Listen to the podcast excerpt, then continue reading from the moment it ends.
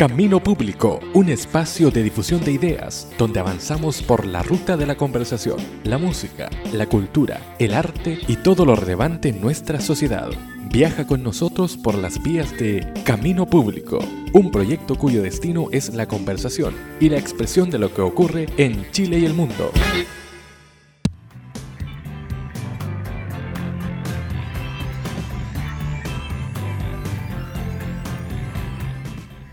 Muy bien, pues y ya estamos comenzando esta nueva temporada de Camino Público. Nos costó, pero llegamos. Estamos comenzando, como decía, esta segunda parte, este primer capítulo.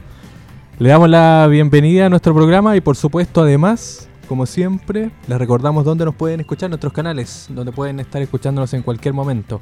En anchor.fm slash camino público, también en Spotify y riobuenonoticias.cl. Si está en Facebook, puede escucharnos en facebook.com slash camino público. Siempre están los enlaces y obviamente de los programas anteriores. Vamos a comenzar. Eh, lo tenemos al otro lado de la línea telefónica. Así que vamos a darle la bienvenida a José Luis Álvarez. ¿Cómo estás, José Luis? Bienvenido. Hola, hermano, bien. ¿Por qué estamos? De vuelta, costó, pero salió. Sí. Obviamente, con muchas cosas. No ha pasado tanto tiempo, creo no ha pasado tanto tiempo, pero han pasado hartas cosas. sí. Eh, y bueno, ¿cómo, ¿cómo está la vida? ¿Cómo está eh, el ánimo? ¿Cómo ha estado sorteando este tema del, del COVID-19? Creo que se ha tomado la agenda desde febrero, marzo en adelante, ¿no? Sí, claro, finales de febrero. Sí, pues es extraño porque terminamos la primera temporada con... En enero. Hablando de... Claro, hablando de del estallido social y, y ahora ya no, ya es tema pasado. Encontramos ahora en medio de otra de otro problema ya mucho mayor de alcance mundial, así que ha sido bien bien movido este tiempo. Sí, con hartas cosas, ¿o no? Un montón, con pues, muchos cambios, eh, formas distintas de, de, vivir el día a día. Eh, con los niños en, en clases virtuales, y, toda la gente en definitiva buscando la forma de, salir de, esto de la mejor manera. Ha sido, ha sido en verdad una, una, una prueba bien, bien compleja. Oye, cuéntame, eh, bueno, con, con muchas cosas obviamente, con, con el trabajo y preocupándose de la salud, no? Claro, claro, o sea, teniendo todos los cuidados que, mm, las autoridades recomiendan y, y además eh, un poco, eh, como te dijera, eh, complicado en el sentido de, finalmente no saber. En un principio, cuando partió todo esto, habían como indicaciones encontradas. Algunos decían que había que usar mascarilla, otros que no. Después ya fuimos decantando un poco las indicaciones y ya nos dijeron a todos con mascarilla. el tema del distanciamiento que bueno, que eh, por lo que vimos algunos países lo implementaron y, otros simplemente no, no, tomaron en cuenta las indicaciones. Como en el caso, por ejemplo, de, Brasil en un primer momento, eh, fue, fue bien, bien variable la forma de enfrentar el problema. Sí, vamos a estar conversando de lleno sobre ese tema. Eh, pero analicemos un poco qué, qué te pareció la, la primera temporada. Tuvimos varias entrevistas, conversación fue fue harto harto contenido, ¿no? La, primera temporada de Camino Público. Sí, sí fue una, una apuesta bien bien chora, bien bonita de, de, abrir un espacio. y día ya hemos visto por, producto del, del, aislamiento social igual que, que han salido eh, eh, hartos programas de, de, de contenido virtuales, en podcast, en video, eh, yo, la gente está transmitiendo en línea, las videollamadas se tomaron el, el espectro de las comunicaciones, hoy día prácticamente la gente hace videollamadas como, como, como antes hacíamos llamadas de teléfono o, enviar mensajes, entonces ha sido como, como descubrir nuevas cosas y, y lo que hicimos en la primera temporada yo creo que eh, nos sirvió como de plataforma para, para darnos cuenta de que efectivamente el, mundo virtual o el mundo de, de las comunicaciones en línea eh, tenía, tenía un potencial tremendo que hoy día estamos viendo que, efectivamente sí así lo es. Las entrevistas igual que tuvimos, fue, fue algo súper súper bueno, bonito de, vivir, de experimentar y de ofrecer también a, al público que nos seguía. Yo creo que, que, eso fue como, como un, camino que abrimos y que, ojalá que podamos ir mejorando cada día. A ver si, si, este, si esta temporada dejamos atrás algunos problemas técnicos que tuvimos. Claro, sí. Bueno, e, experiencia en el camino. Experiencia ganada, totalmente. Totalmente. Oye, eh, ¿Qué destacarías de, la primera temporada, así como resumen? ¿Algo, que te haya gustado, así como destacar? Eh, yo, mira, lo, lo, que lo que rescato de la primera temporada fue el, abrir el camino. Es como cuando tú eh, encuentras un campo así lleno de, de, maleza que parecía que no lo vas a poder cruzar y empezar como de a poco a, a abrirse camino, a ver por dónde podemos ir. Yo creo que eso fue como un camino de aprendizaje, como decía esto al principio, de, ir viendo cómo, qué funcionaba, qué no. Y eso igual nos da como pie para, para esta segunda temporada también empezar a, ver nuevos caminos, nuevas formas de, entregar los contenidos que queremos entregar. Y, y de cierta manera también el, el hecho de, de estar desde, desde aquí, desde Río Bueno, desde Crucero, eh, compartiendo cosas, eh, es un poco eh, decidor de, lo que nosotros queríamos hacer. En definitiva, la mayoría de los contenidos que, que, uno ve, veía en, línea eran generados desde Santiago, qué sé yo, los programas que uno escuchaba eran como de gente conocida y uno se da cuenta de que cualquier persona puede hacerlo, no no se necesita mucho más y, las ganas de compartir las cosas y de, y de, y de conversar, de interactuar con otras personas y de que te escuchen, de que te comenten, eso ha sido como súper bonito también.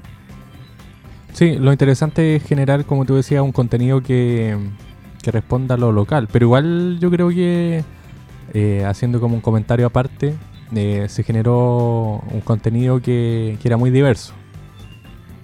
Sí, pues, o sea, hablamos con con gente del mundo político, de educación, eh, de la iglesia, de la poesía, eh, qué sé yo, y hablamos de distintos temas, de como de distintas ópticas, así que fue, fue bien variado, tuvimos de todo. Sí. Oye, eh, pasemos al, al tema que no, nos convoca hoy día, aprovechando ya que comenzamos esta segunda, esta segunda temporada. Eh, lo del COVID-19 que ha sido bien, bien complejo, eh, ha sido un golpe bien, bien tremendo eh, que no mucho anticipamos en general, ¿o no? No, no estaba como muy a la vista que pasara esto durante este año. Que paralizara todo, que en definitiva eh, forzara a, a, cambiar lo que veníamos haciendo, cómo lo veníamos haciendo, y de llevarnos ciertas sorpresas porque eh, mucho se había eh, hablado de, que, de que, por ejemplo, el, impacto en la naturaleza que tienen los seres humanos eh, era como, como resistido por, por, por, por, cierta, por ciertos grupos, qué sé yo, y, lo que hemos visto todos en las imágenes, en las noticias, qué sé yo, que en definitiva esta retirada que hicimos todos a nuestros hogares eh, permitió que, la naturaleza avanzara también eh, y retomara ciertos espacios, eh, que fue súper potente. A mí me, como que eso me, ha impactado de, de, cuánto espacio nosotros le habíamos ganado a la naturaleza y que hoy día la naturaleza, producto de todo esto, ha ido como retomando. El otro día mi hijo mayor, que tiene 13, que ya está como viendo más las noticias todo, me decía, oye papá, es que salían las noticias que el el, hoyo en la capa de ozono en, la, en el polo sur se había cerrado. Eh, entonces le digo, yo no había escuchado esa noticia, y le digo, sí, bueno, qué bueno.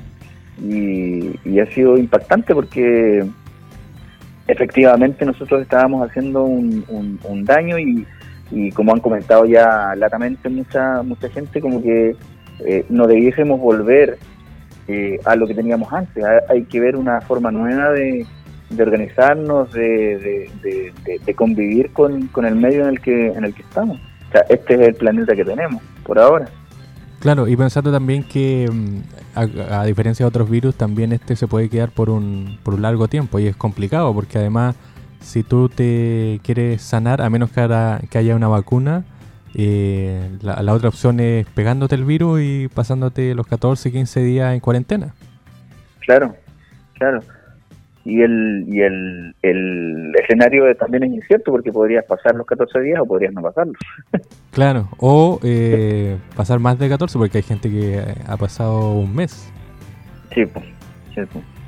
Sí, pues, es un tema complicado es, es complicado, pero a la vez muestra también la fragilidad del ser humano. No es está como que parece que nuestra sociedad se había olvidado de que de que hay hay un componente alto de vulnerabilidad en, nuestro en nuestro existir que no no es, no hay cosas que no están dadas en el sentido de que de que como que nosotros éramos amos y señores de todo, eh, nos gustaba controlar todo y resulta que aquí aparece algo que, nos pone todo patas arriba, que, nos, que nos, nos, dice, oye, ¿sabes que Tú no controlas todo. Y entonces igual es fuerte de como de aceptar y de entender. De hecho, mucha gente como que se resiste, como que dice, oye, pero ¿por qué tenemos que cambiar todo si como que siempre se ha hecho así? ¿Por qué? Resulta que esto nos ha obligado a, a cambiar a la fuerza. O sea, si no hubiese ocurrido esto, lo del, lo del virus, eh, hubiésemos seguido en, la misma dinámica que, en la que veníamos. El otro también una un cambio de, mentalidad, de conciencia, yo creo, porque la gente aprendió a transformar su vida eh, muchas veces encerrado o viendo el, trabajo, la familia desde otra perspectiva. Creo que ahí hay un, cambio trascendental que sería positivo mantenerlo, ¿no? hay, hay una parte, no sé si es a lo mismo a lo que te refieres, pero hay una parte como súper importante de que el hecho de volver al, a, estar más en familia eh, te hace ver, y muchas veces lo, se, ha comentado, te hace ver que, que, el, que, que lo importante finalmente está, está en pequeñas cosas. No nadie eh, ha extrañado sentarse en las butacas de cuero de su, de su auto o de, o de no sé, de, de, salir de, de viaje o salir de compras, bueno, algunos sí, lo han extrañado, pero, en definitiva estar en la casa, compartir con, lo, con la familia, compartir con los hijos, compartir con, con la esposa, el esposo, eh, te abre una, una forma nueva como de mirar y de centrarte en realmente lo que importa, que, son pocas cosas y son sencillas, son muy fáciles de, de, tener y si uno se, se, para, se detiene un poco a, a mirarlas, se da cuenta que son pocas y son muy sencillas, están a la mano.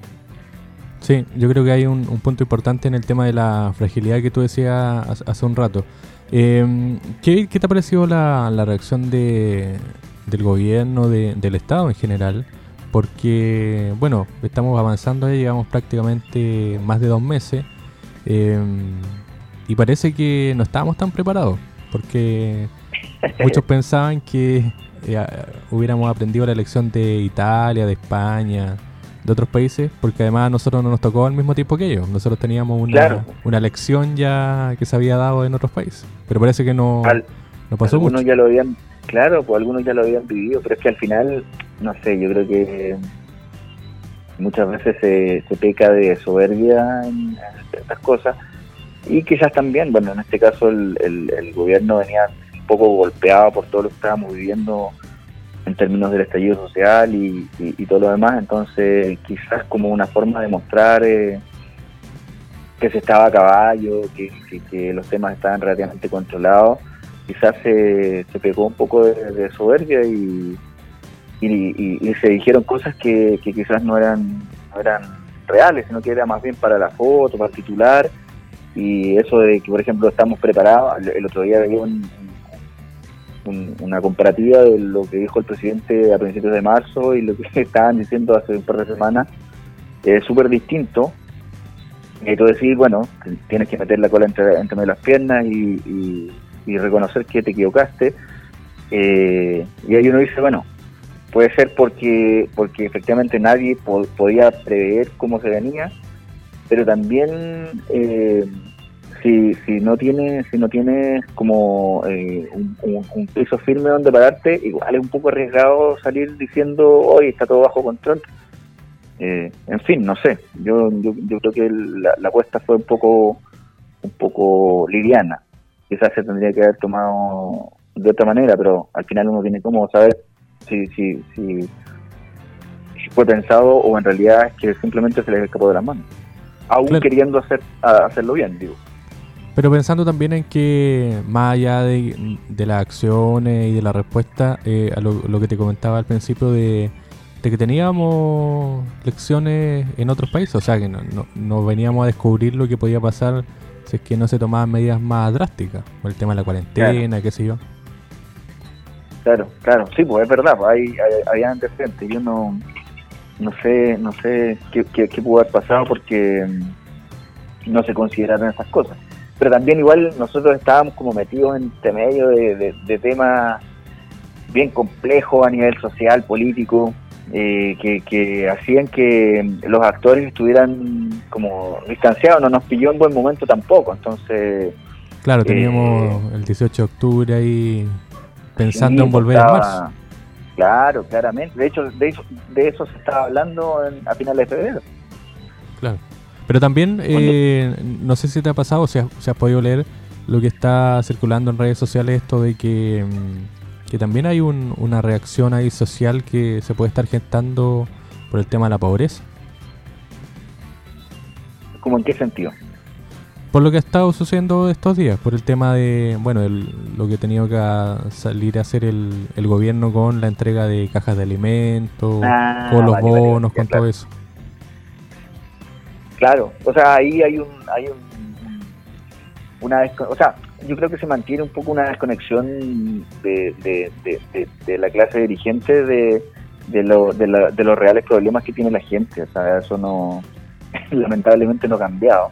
Y, y entonces las medidas que se han tomado, eh, igual uno las ve y piensa que son medidas que se toman para para la gente que, que, es o que se parece a, cómo vive la gente que está tomando las decisiones.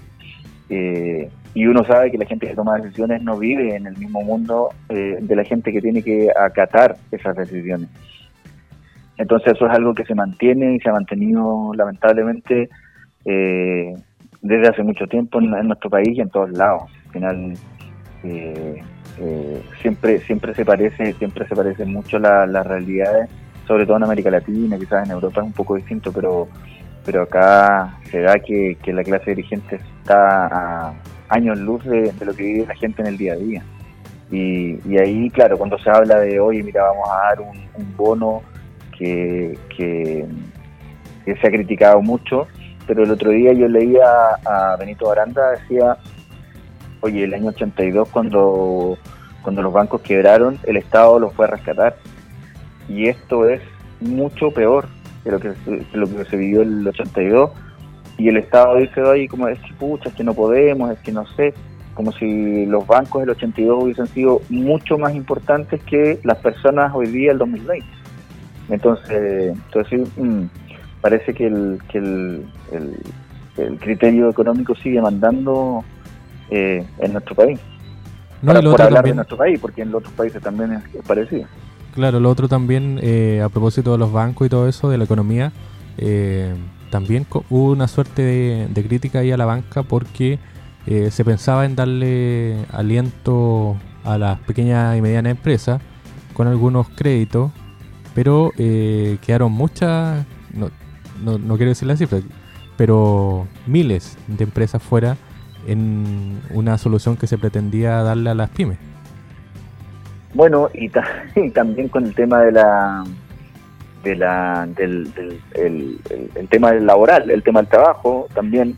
Claro, también que al eh, final eso fue un, una especie de grande, fue extraño eso. lo que pasa es que al, si al final el, tema del, del mercado es súper em, es súper claro cómo funciona, entonces eh, si, si al mercado tú le, le, permites que se que haga cosas o, no le impides que haga que haga ciertas cosas el mercado las va a hacer. No, no, no hay, no, eso, eso de la autorregulación del mercado, eso no existe, no, en ninguna parte ocurre así, porque las personas a menos que el Estado lo regule.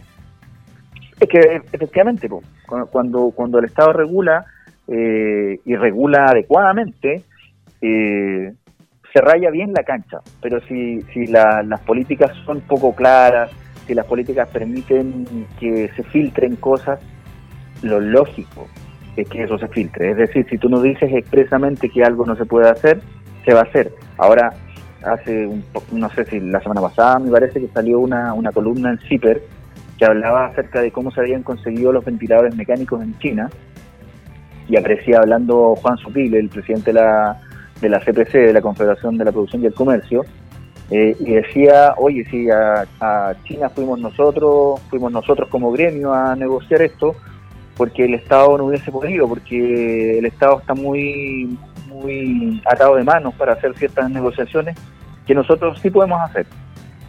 Ya, y lo cual es bueno porque, ok, se obtuvieron los ventiladores mecánicos, qué sé yo. Pero tú pensáis, o sea, lo que está diciendo Juan Sutil es que el Estado, eh, como actúa bajo, amparado bajo la ley, y eh, una ley más o menos estricta, y nosotros no, eh, nosotros el mercado o nosotros los empresarios no actuamos bajo ese mismo esquema, nosotros podemos hacer cosas que el Estado no puede, lo cual no es ninguna novedad, pero deja patente que efectivamente las empresas, los empresarios, las personas en general, cuando tienen una cuota para exprimir el poder o, el poder económico, el poder político, lo van a hacer. Entonces, eh, eh, lo del bien común y, todo lo demás, eh, como que no, no, no, no, siempre aplica o no siempre es tomado de la misma manera, dependiendo de quién seas tú nomás. Claro, y además que en un, en un futuro incierto todos se quieren salvar, pues al final el, problema es así. Es así, tal cual, tal cual. No hay, no hay eh, como una, un, mandato universal que todos entiendan lo mismo eh, cuando se habla de eso, ¿no? O sea, todos lo van a interpretar a su propia conveniencia.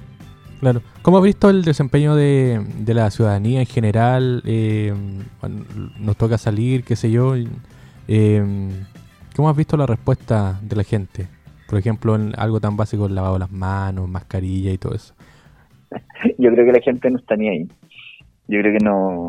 Es súper poca la gente que, que, tiene eh, más respeto por eso eh, o que toma las medidas, la precaución de de, seguir las indicaciones que da la autoridad sanitaria. Eh, uno mismo incluso en, en, algunos casos como no, no tiene los cuidados eh, adecuados como que uno eh, no siempre le toma le toma el peso a, a, las cosas y yo creo que en, ese sentido somos bien bueno ya se comentaba igual que cuando mientras no te llegue alguien en la familia con el problema como que todos son risas, todos son memes. Y no están los hábitos tampoco. Claro, claro. Eh, esto efectivamente es un cambio de hábitos. Y, a ver, cuando tú sales y vas a comprar eh, y tocaste la plata, qué sé yo, los billetes, eh, a ver, ¿quién, ¿quién llega antes de hacer cualquier cosa a su casa a lavarse las manos? no es un hábito, no es algo que esté. Entonces ahora tú se lo pides a alguien que lleva, no sé, 40, 50, 60 años haciéndolo de una manera distinta y le pides ahora que lo cambie, difícil, difícil. Muy difícil, como dice la canción. Claro. Oye, eh, también hay un pacto en la educación. Muchas familias lo han vivido. Bueno, eh, los que tienen más, más recursos o la, eh, no sé, acceso a internet y eso, eh, ha sido menos negativo, porque pueden tener una continuidad en, en el estudio, qué sé yo. Pero hay gente que, no tiene acceso a eso, que, ha visto interrumpida su, su, educación formal, entre comillas. Oye, eso es un, es un tema.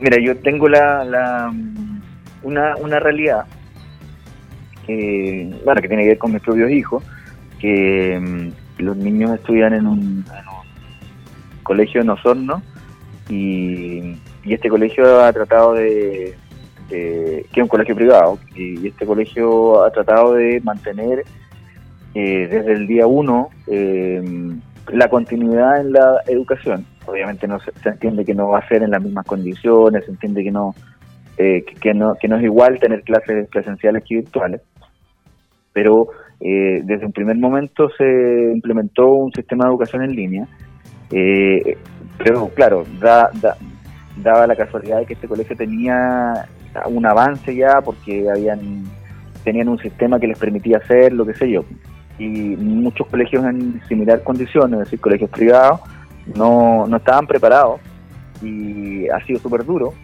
porque se han visto muy cuestionados porque la, educación privada los papás entienden de pronto em, eh, la educación privada como, como la contratación de un servicio, un servicio de educación entonces el principal problema que están teniendo los colegios privados hoy día es que los papás como no se está prestando el servicio o entienden que no se está prestando el servicio de la forma en que lo contrataron, eh, entonces no se paga el servicio.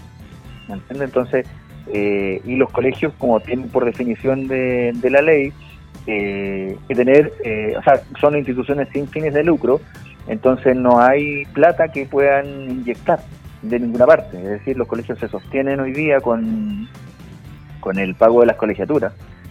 Y si no se paga, entonces no se pueden pagar los sueldos, no se puede mantener la infraestructura, qué sé yo. Entonces están teniendo un problema tremendo. Hay juicios en, varias ciudades contra colegios porque no se está prestando el servicio, qué sé yo.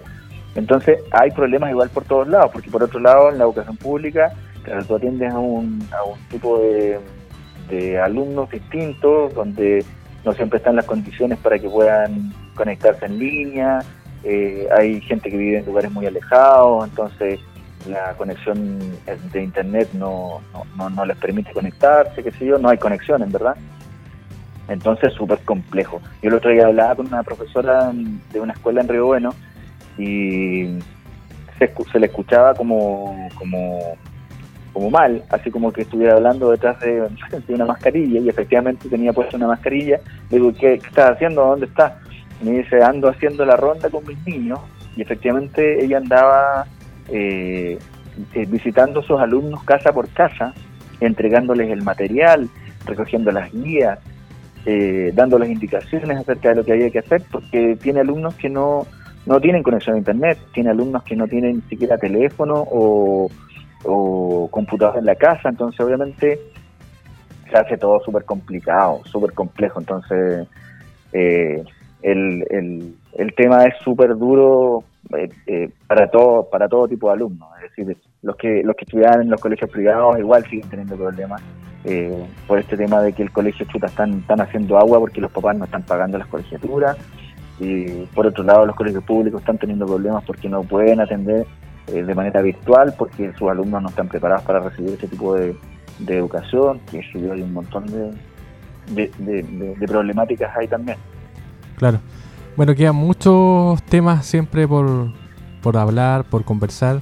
Eh, estamos llegando ya al final de este primer programa de esta segunda temporada, así que, que bueno, esperamos continuar, si es que los medios nos lo permiten.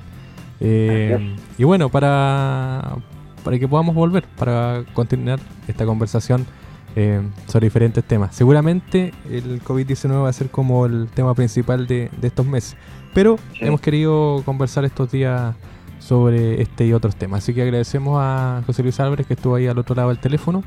Eh, como siempre, antes de despedirnos, les recuerdo que nos puede escuchar en anchor.fm slash camino público, en Spotify, eh, siempre en redes sociales, Facebook y también en riobuenanoticias.cl. Así que, José Luis, agradecido del tiempo y bueno, esperamos encontrarnos en algunos días más con, otro programa, ¿no? Así es. Que estén todos muy bien. Sí, pues, así que a cuidarse, eh, a usar mascarilla, lavarse las manos, ¿qué más? Seguir todas las recomendaciones, las recomendaciones. Claro. Mantener la distancia. También, sí, nosotros hemos, estamos dando el ejemplo acá. Eh, manteniéndola. ¿Estamos a cuánto? A 5 kilómetros de... Sí, un poco más yo creo. sí, quizás un poco más. Sí, pero desde el sector rural haciendo este programa, igual haciendo esta nueva temporada. Segunda ya. Así es. Ya pues, José nos vemos, que esté muy bien. Que esté muy bien. Gracias a ustedes por estar ahí. Nos vemos hasta el próximo programa. Camino Público, un espacio de difusión de ideas donde avanzamos por la ruta de la conversación, la música, la cultura, el arte y todo lo relevante en nuestra sociedad. Hoy viajamos por las vías de Camino Público. Será hasta una próxima edición.